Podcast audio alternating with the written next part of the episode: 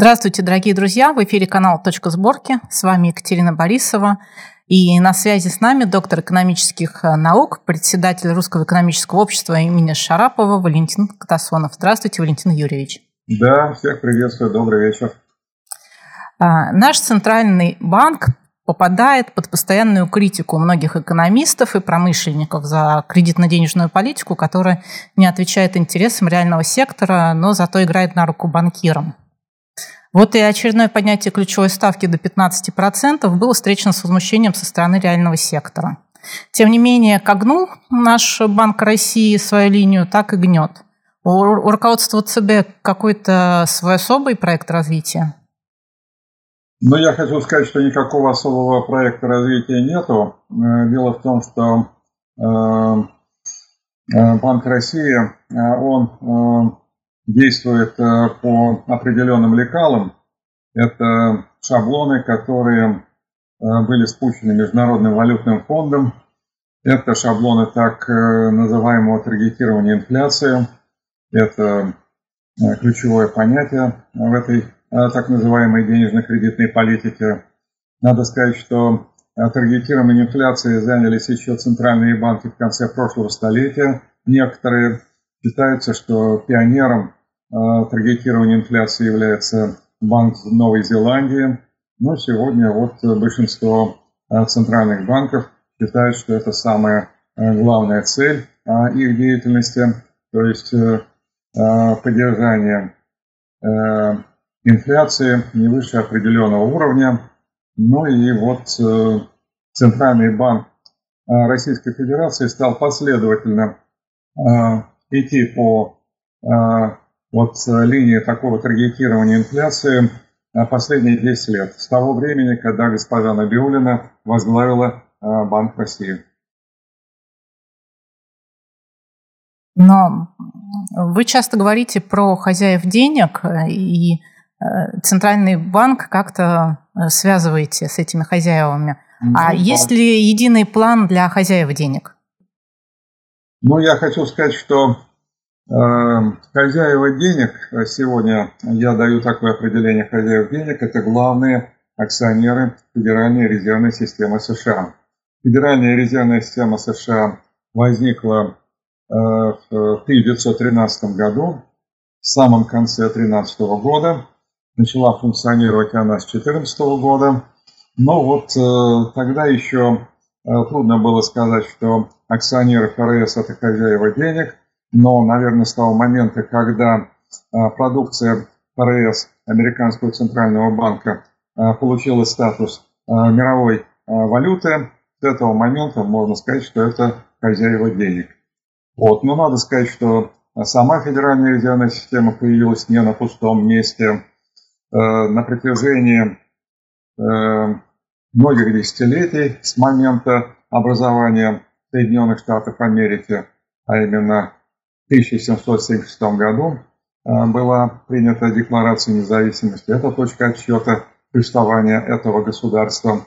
Было несколько попыток создания Центрального банка, причем эти попытки инициировались европейскими банкирами, но и некоторое время э, существовал Центральный банк, его называли первым э, банком Соединенных Штатов Америки, потом был второй банк Соединенных Штатов Америки, потом пришел э, Белый дом Эндрю Джексон, очередной американский президент, и он полностью поставил крест на этом проекте Центрального банка Соединенных Штатов Америки.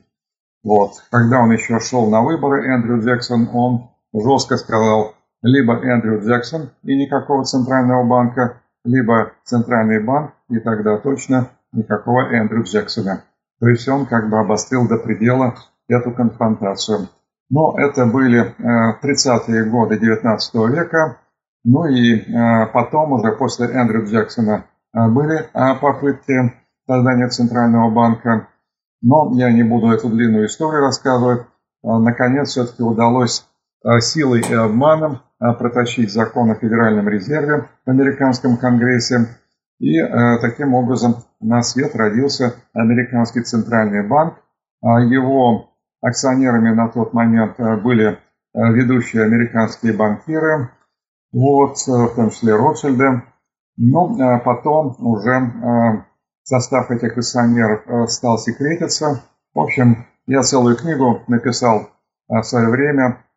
Книга была посвящена как раз столетию рождения Федеральной резервной системы США, где я описывал подготовку этого проекта и потом историю ФРС.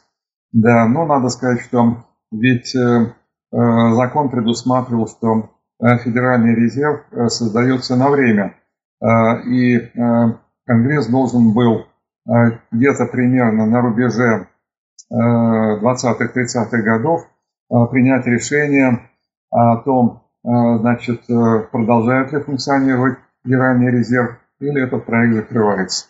Но об этом почти никто не знает. В американской прессе и в американских источниках мне не удалось найти никаких следов того, что американский конгресс обсуждал этот вопрос. Короче говоря, вот мир финансов, он вообще очень закрытый. И если происходят какие-то утечки информации, то, как правило, это даже не информация, а дезинформация. Вот. Но я должен сказать, что особенно много секретности, особенно много дезинформации по поводу именно Федерального резерва. На сегодняшний день э, нельзя точно сказать, а кто является главными акционерами э, Федерального резерва, но тем не менее, значит, по косвенным признакам можно э, кое-что выяснить, кое-что вычислить. Но я ведь начал отчет от 1913 года. Еще раз повторяю, что борьба за центральный банк шла долго, и а, даже еще до того момента, когда возникли Соединенные Штаты Америки. И первые а, центральные банки а, были учреждены в Швеции в, во второй половине 17 века и в Великобритании в 1694 году. Вот. Но а, а, тут тоже надо сказать, к сожалению, наши учебники по истории очень невнятно описывают вот эти все события, значит, достаточно подробно описаны события, связанные с так называемыми буржуазными революциями. Подробно описана англо-голландская буржуазная революция, английская, французская. Но вот э, и э, почему-то наши историки э, говорят, что результатом этих буржуазных революций является значит, создание новой социальной модели, политической модели, появляется новый институт под названием парламент, но я с этой а, точки зрения не согласен. Парламент – это не главный новый институт. Главный новый институт – это Центральный банк. Буржуазные революции для того и проводились а, ростовщиками, чтобы создать Центральный банк. Вот. Так что э, это требует серьезного э, такого Э, пересмотра истории, концепции, философии истории.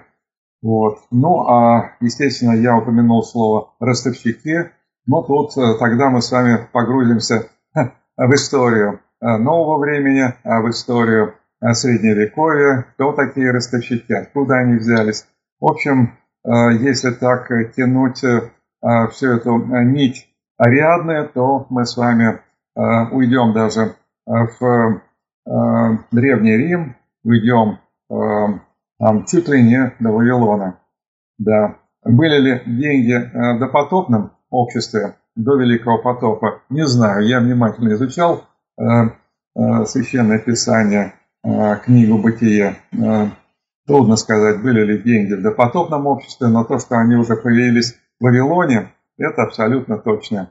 Ну, в общем, это Э, надо читать целый курс э, истории э, денег, но а, а деньги со временем превратились не просто в какой-то инструмент обмена, платежа, как там пишут в учебниках. Это фактически инструмент, который имеет множество других функций. И прежде всего это, конечно, политическая функция. А сегодня деньги становятся инструментом захвата власти, укрепление власти, э, продвижение власти. Вот я бы так вот сказал. К сожалению, эта сторона, эту функцию денег очень э, слабо освещают. Экономисты говорят только об экономических функциях денег, а историки и обществоведы политологи, они вообще почему-то уходят от обсуждения, изучения того, что такое деньги. Вот я так кратко, схематично, общими мазками нарисовал ответ на ваш вопрос. Ну, говорят, что деньги любят тишину и финансовыми потоками стараются э, управлять тайно. Можно ли увидеть какую-то преемственность вот этих тайных структур от э, духовно-рыцарских орденов, ну, допустим, тамплиеров, потом там появились тайные общества, масоны, я бы сказала, например, Лига Плюща, потом все это трансформировалось в различные клубы типа Бильдербергского, Римского и прочих. А сейчас тайные рычаги власти пытаются перехватить э, крупнейшие корпорации типа Vanguard, BlackRock, State Street. Есть ли вот такая преемственность или просто эти структуры накладываются друг на друга, появляются новые? Нет, э, собственно, секретность – это э, важнейшее условие значит, успеха любых планов и операций по захвату власти – это успех сохранения и укрепления власти. Вот это надо иметь в виду. Кстати, ведь э, обратите внимание, э, сегодня довольно часто используется э, слово конспирология. Да? Хотелось бы обратить внимание на это слово. Ведь слово конспирология от английского слова conspiracy, секретность. Да, когда значит, люди начинают раскрывать какие-то тайны Э, хозяев денег или мировые закулисы, э, то средства массовой информации начинают э, этих людей, этого человека обвинять в том, что он конспиролог. Но на самом деле конспирология, она как раз и призвана раскрывать эти тайны. Я должен сказать, что вот такое использование слова конспирология, конспирологический в негативном смысле – оно а, появилось э, э, где-то на рубеже в начале 50-х годов. В начале 50-х годов в Соединенных Штатах создается Центральное разведывательное управление. Значит, э, перед Центральным разведывательным управлением ставятся определенные задачи.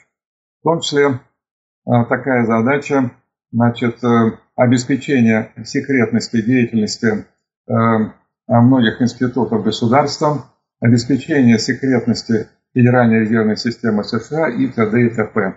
Короче говоря, для этого надо а, прежде всего а, вести а, огонь прямой наводкой в отношении тех средств массовой информации и тех лиц, которые, значит, пытаются раскрывать эти тайны, пытаются озвучивать эти тайны. И это, этот э, проект или эта операция ЦРУ по-английски называется mockingbird, пересмешник, пересмешник.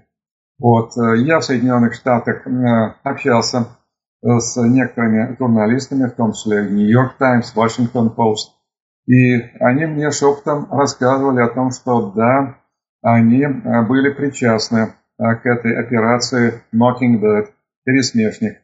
Да, я задал вопрос, а как насчет conspiracy, conspirology? Они говорят, конечно, ключевые слова. Это ключевые слова, которыми мы должны были стрелять.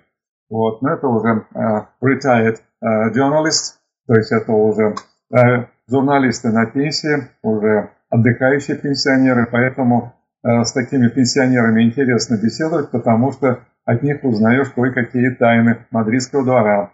Вот, так что, uh, конечно, секретность – это важнейшее условие значит, эффективности любой операции Э, любых действий. В Советском Союзе тоже э, была своя секретность, а как без этого? Если не будет секретности, не будет обороноспособности, не будет национальной безопасности. Я постоянно в советское время имел дело с какими-то секретными документами, имел формы допуска, а как без этого? Естественно, что э, сегодня, вот 30 с лишним лет, нам говорят о том, что значит, мы, как цивилизованные люди, должны значит, Э, привыкать к тому, что все транспарентно. Появилось еще одно модное словечко. Транспарентно, то есть прозрачно. Но я хочу сказать, что в мире финансов а, а, тут а, действительно клиент, скажем, банка, он полностью транспарентен. А он как голенький стоит перед банком. Вот, предположим, вы приходите в банк, вы приходите в банк и просите кредит. Естественно, что банк потребует от вас полную информацию, да, вы заполните какие-то анкеты, вот, потом вам предложат прийти еще раз. За это время, значит, банк, значит, обратиться в соответствующие институции, э, скажем, кредитное бюро, э, которые, значит, э, аккумулируют кредитные истории физических и юридических лиц. Вы даже можете не знать о том, что, значит, аккумулируется информация в отношении вас. Ну, в общем-то, об этом знают, наверное, многие, особенно те, кто брал кредиты или пытался брать кредиты. Но вот э, ведь э, коммерческий банк, он осуществляет не только активные операции, а, то есть когда он дает деньги клиенту, да, но он еще и осуществляет пассивные операции. А что такое пассивные операции? Вы приходите в банк, открываете депозитный счет и кладете, кладете на него деньги. Но ведь тут возникает асимметрия.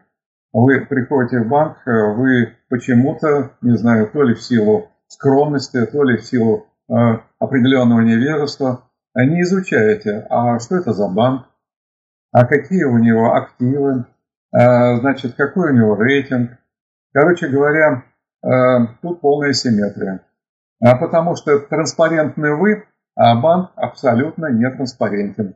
Да, про любой банк можно узнать очень немного. Есть, конечно, для отвода глаз, скажем, э, э, какое-нибудь управление или отдел, или даже департамент Public Relations. Да. И вот, значит, это подразделение Public Relations будет вам рассказывать, какие они белые, пушистые, какие они приятные и справедливые. Вот. Но тут, еще раз повторяю, полная информационная асимметрия. Так, если выражаться наукообразно. Вот. Так что живем в таком асимметричном мире. Но э, все-таки хотел бы понять, э, вот эти тайные общества, тайные структуры, они э, в каждом веке новые или просто есть какая-то вот ну, очень мощная организация, которая из века в век, меняя ну, название, ну, работает? Линия-то она одна, она идет через многие-многие века истории человечества. По большому-то счету, еще в допотопные времена в мире э, сложилось две э, э, такие метацивилизации, если так можно выразиться. Ну, сегодня говорят о том, что в мире много цивилизаций, там кто-то там Тойнби там насчитывает три или четыре десятка цивилизаций, кто-то там более сотни цивилизаций. Но по большому-то счету есть две метацивилизации. Одна метацивилизация – это Каинова или Каинитская цивилизация, а другая это Авелева цивилизация. Мы все знают историю первого такого грехопадения уже после изгнания Израиля. Это убийство, первое в истории человечества убийство, когда Каин убил своего брата Авеля. Вот, собственно, э, все такие серьезные философские, богословские, метафизические размышления на эту тему говорят о том, что вот это и есть борьба вот этих двух цивилизаций. Это вот красной нитью проходит через всю историю. Безусловно, что э, представители каинитской цивилизации, они э, соблюдают максимальную конспирацию,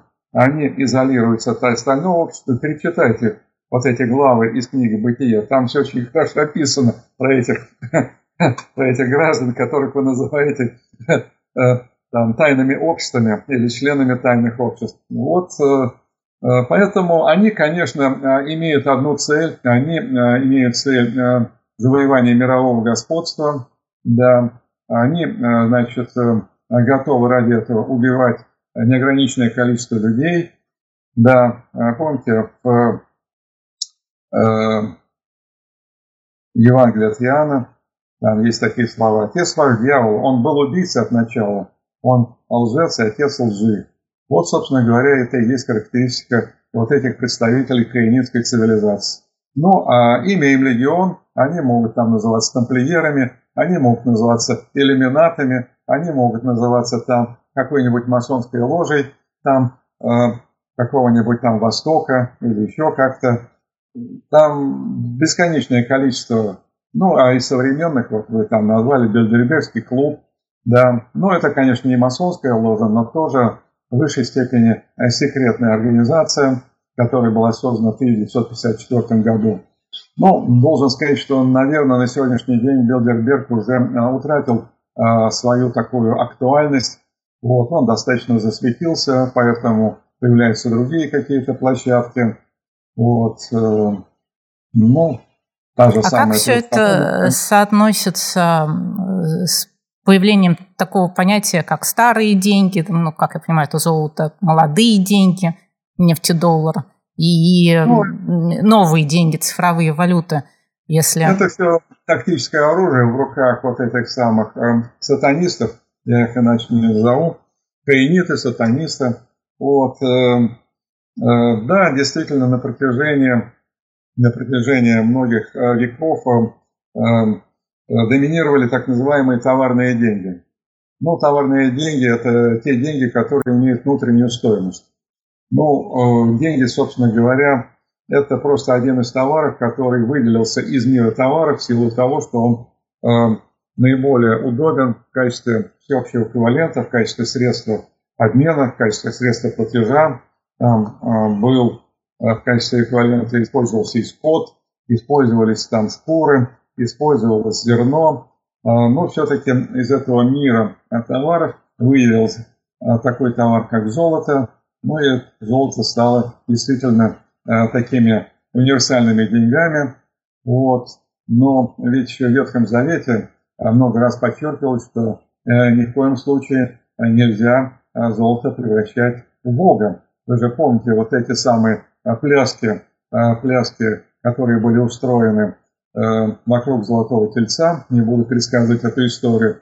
Но после этого, когда уже значит, ну, в общем, все это закончилось очень печально. Это был некий урок для еврейского народа а, не поклоняться золотому тельцу. Но многократно а, еврейский народ возвращался к этому, ну и в конце концов кончилось тем, что значит, был разрушен Иерусалимский храм. Я об этом писал в своей книге «Иерусалимский храм как финансовый центр». Ну а потом, собственно говоря, и Э, Иерусалим был разрушен в 70-м году Рим, римлянами. Вот это все вот такая, можно сказать, божья кара за то, что они поклонялись золотому тельцу. Вот. Да, ну, в общем, э, э, большая часть средних веков, конечно, драгоценные металлы, золото и серебро были основным видом денег. Это товарные деньги. Но вот где-то уже э, позднем, позднем средневековье, позднем средневековье э, ростовщики, они же ювелиры, они же евреи, тогда это были синонимы. Ну, историки хорошо знают, почему это были синонимы, потому что э, католическая церковь, Рим, вернее, Ватикан, они строго следили за тем, чтобы ни в коем случае христиане не занимались ростовщичеством, ну и так достаточно толерантно смотрели на то, что вот э, те же самые евреи, они этим занимались. И, кстати говоря, э, э, Рима-католики использовали часто, пользовались часто услугами этих самых евреев. Поэтому их называли часто просто ростовщиками ювелирами. А почему ювелирами? А потому что они работали с драгметаллами. И, соответственно, раз они ростовщики, раз они ювелиры, у них были достаточно укрепленные хранилища, которых они держали серебро, золото. Ну и, э, значит, э, в какой-то момент времени эти хранилища стали э, превращаться в своеобразные камеры хранения. Значит, у людей были какие-то, скажем, ювелирные изделия, просто слитки золота и серебра. Они могли сдавать в эту так называемую камеру хранения свои драгоценные металлы и получать расписки вот это а, прототип а, первых бумажных денег. Расписки, которые ростовщики, а, ювелиры выдавали гражданам, которые сдавали свои драгоценные металлы. Но это еще а, с тамплиеров повелось, да, насколько я знаю? Ну, я даже думаю, что и до тамплиеров уже это было. Но тамплиеры тоже занимались такими расписками, да. Вот. Э, ну и вы знаете, ведь появляется соблазн через некоторое время. А почему бы не э, выдать э, большее количество расписок и самим не воспользоваться этими расписками для покупки каких-то реальных товаров? Так появляется а, уже попытка необеспеченной эмиссии таких расписок. А еще такое бумажные деньги? Это, по сути дела, расписка банка. Ничего другого. Ну вот, необеспеченные деньги. То есть, оказывается, расписок э, можно выдавать больше, э, чем драгметаллов, которые находятся в хранилище этого ростовщика или ювелира. Вот такая вот картинка. Это прототип модели будущего коммерческого банка. Потому что я тут уже перелетаю через многие века. Собственно, э, буржуазные революции привели к тому, что были созданы центральные банки и были легализованы вот эти самые способы э, частичного или неполного обеспечения денежной эмиссии. Собственно, вот так появились банки. Ну, не хотелось ростовщикам, что вы называли ростовщиками. За ростовщичество в Средней Европе могли посадить в тюрьму, даже казни происходили. Это было страшнейшее преступление, грехопадение среди христиан. Ну вот, они не хотели, чтобы как-то их ассоциировали вот Э, с этими самыми страшными грехами. Поэтому они стали себя называть банкирами. Вот. Э, кстати говоря, у Николая Лескова, нашего русского писателя, где-то очень хорошо сказано. Раньше они были ростовщиками, а теперь они стали выглядеть как вполне приличные люди и стали называть себя банкирами. У Лескова есть много таких острых э, высказываний по поводу ростовщиков. Вот, э, а давайте посмотрим, э, перелетим, э, перелетим из того времени в сегодняшний день. А сегодня у нас есть частичное или неполное покрытие обязательств коммерческих банков? Конечно, конечно. Значит, статья 75 Конституции Российской Федерации гласит, что денежной единицей Российской Федерации является рубль. Вот у меня здесь на столе лежит Конституция. Да я и так все наизусть помню. Вот статья 75. Э, а дальше говорится, что э, эмиссию рубля осуществляет Центральный банк. Статья 75. Не поленитесь, загляните в статью 75. Так, э, а теперь давайте зайдем с вами на сайт Банка России и посмотрим, что там говорится относительно денежной массы Российской Федерации. Денежная масса она измеряется разными показателями. Есть, скажем, показатель М0. Денежный агрегат М0 – это наличные деньги. Наличные деньги. Есть денежный агрегат М2. Это э, э, масса наличных и безналичных денег. Значит, э, я э, примерно вам скажу, что э, от денежного агрегата М2 э, денежный агрегат М0 – это примерно 20%. Вот то, что имитирует центральный банк, это наличные деньги. Это 20%. А 80% это безналичные или депозитные деньги. Спрашивается, а они-то откуда свалились? А их имитируют коммерческие банки.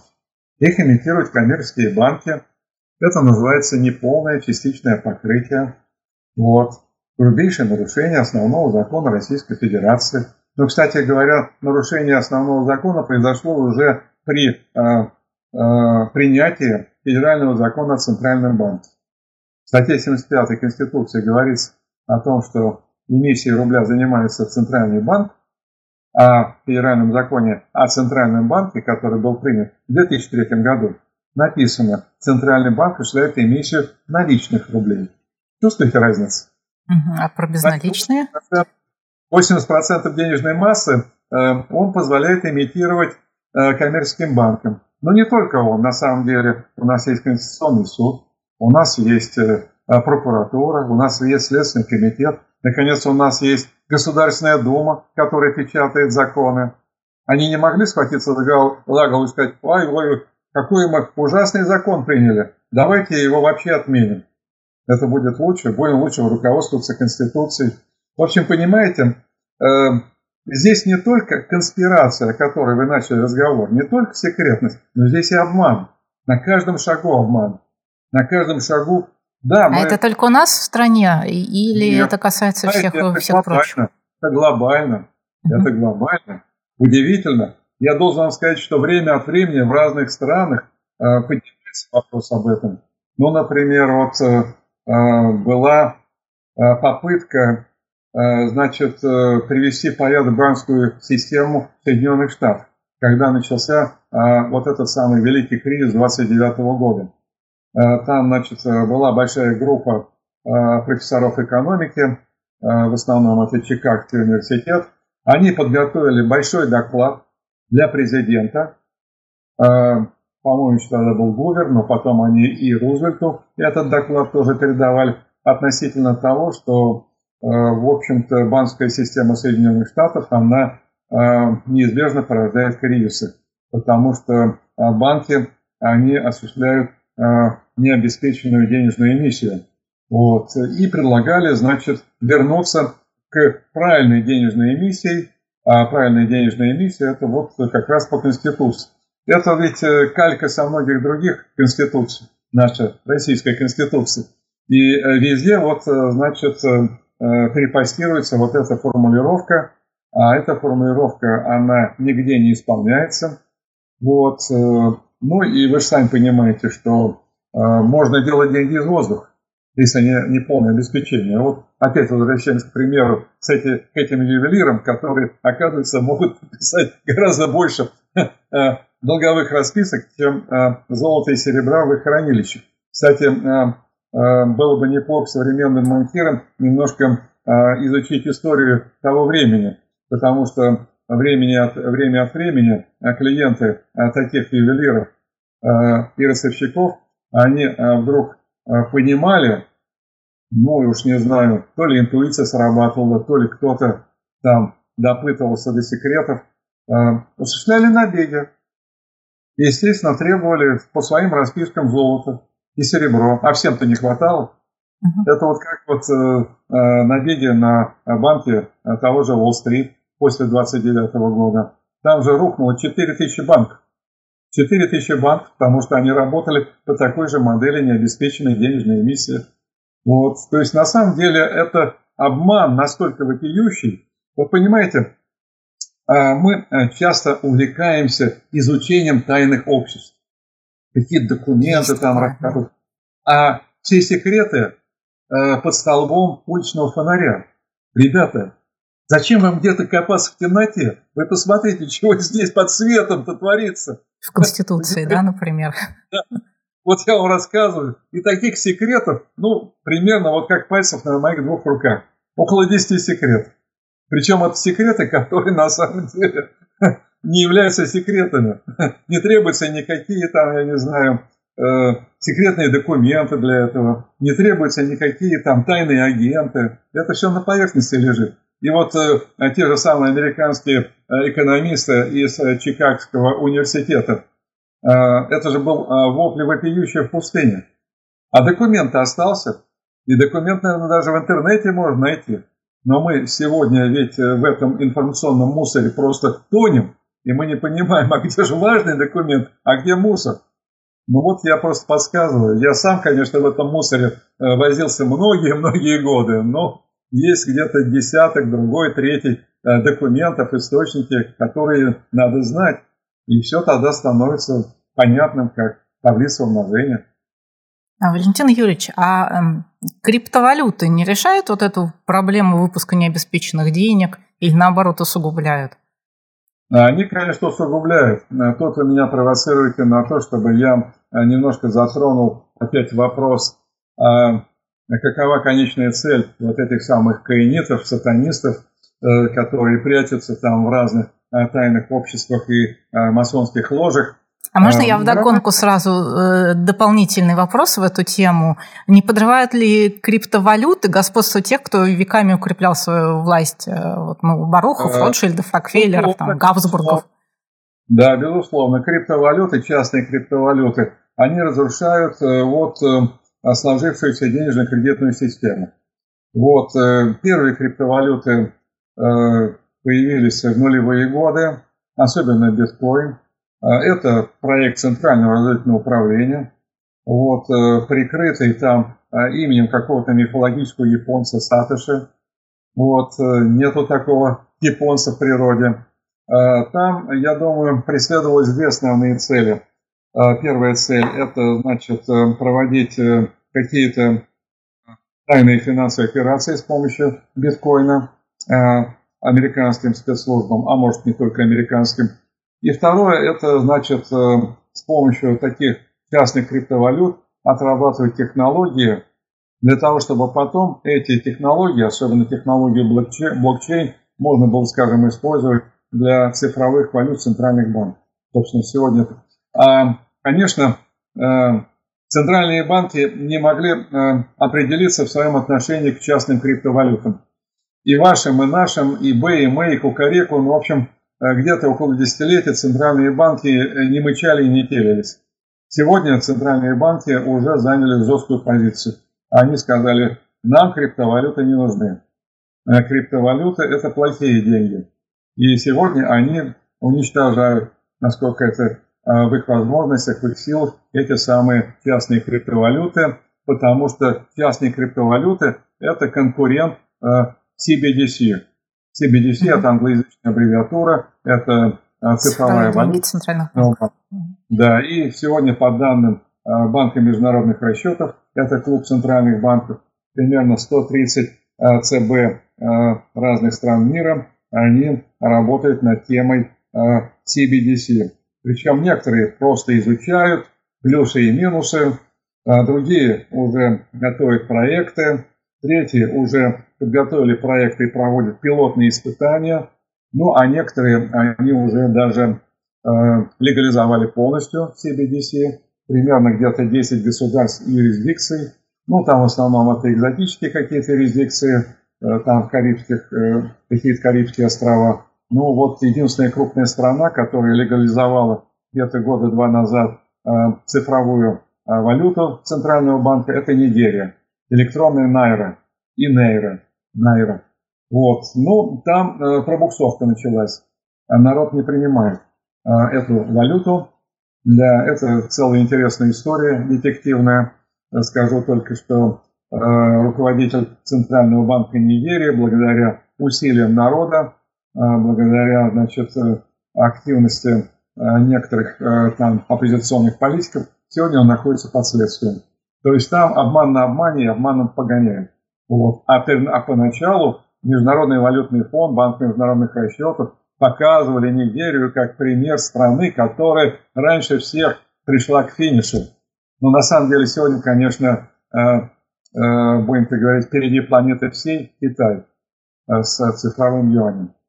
Вот. Э, поэтому сегодня такая сложилась своеобразная ситуация. Значит, центральные банки, они наконец определились со своим отношением к частным криптовалютам. Они говорят, это нехорошие деньги. Вот. Э, а люди, а, которые, скажем, раньше тоже подозрительно относились к частным криптовалютам, рассуждают примерно так. Из двух зол я выбираю меньше. Лучше я буду пользоваться биткоином, чем я буду пользоваться электронной найрой. Ну, как это, скажем, Нигерия. Uh-huh. Там ведь э, получилось так, что когда людям стали навязывать электронную найру, они э, стали тогда э, уходить в наличные деньги, э, наличную найру, э, наличную валюту, доллары, евро и так далее. И э, стали уходить э, в частные криптовалюты, особенно в биткоин. А там была вообще такая история, что, значит, э, э, руководитель Центрального банка Нигерии, э, он решил схитрить. Он сказал, мы начинаем редизайнинг бумажных купюр. Ну, обычно как проходит редизайнинг? Вот купюры нового образца, они постепенно заменяются на купюры старого образца. Там поступили иначе, нестандартно. Они изъяли все купюры старого образца, а купюры нового образца они не бросили в обращение, сказав, что по каким техническим э, причинам там на два или три месяца откладывается, то есть люди остались без кэша, без наличных. И э, руководитель Центрального банка рассчитывал, что за эти 2-3 месяца они сумеют подсадить людей на иглу электронной валюты. электронной, вот этой самой цифровой валюты. Но не получилось, потому что люди стали использовать альтернативы в виде э, иностранного кэша и в виде криптовалют. Это я на всякий случай говорю, потому что э, Центральный банк Российской Федерации э, тоже грозится, что в 2025 году он на всех осчастливит э, уже электронным цифровым рублем в полном объеме. Спасибо, Валентин Юрьевич. В общем, похоже, что не все идет по плану у банкиров, и, и этому ну, можно да, радоваться. Все от нас зависит. Если мы действительно будем понимать, что, что банкиры – это действительно э, те же самые представители тайных обществ, да, это тоже тайное общество. Да, если так можно выразиться, это э, э, э, носители другой религии. У меня даже книга есть, которая так и называется «Религия денег». А банки – это, по сути дела, храмы. Храмы, которые как раз и представляют эту самую религию денег. Там полные параллели, полные параллели. Есть официальная религия, а есть вот еще религия денег, которая нигде не анонсирована. В общем, на один план всегда найдется э, другой план, и будем на это рассчитывать. не будем да. поддаваться тем планам, которые нас не устраивают. Спасибо, Валентин Юрьевич. Да, да, всего доброго. Э, это канал «Точка сборки». Присоединяйтесь к нам. Спасибо.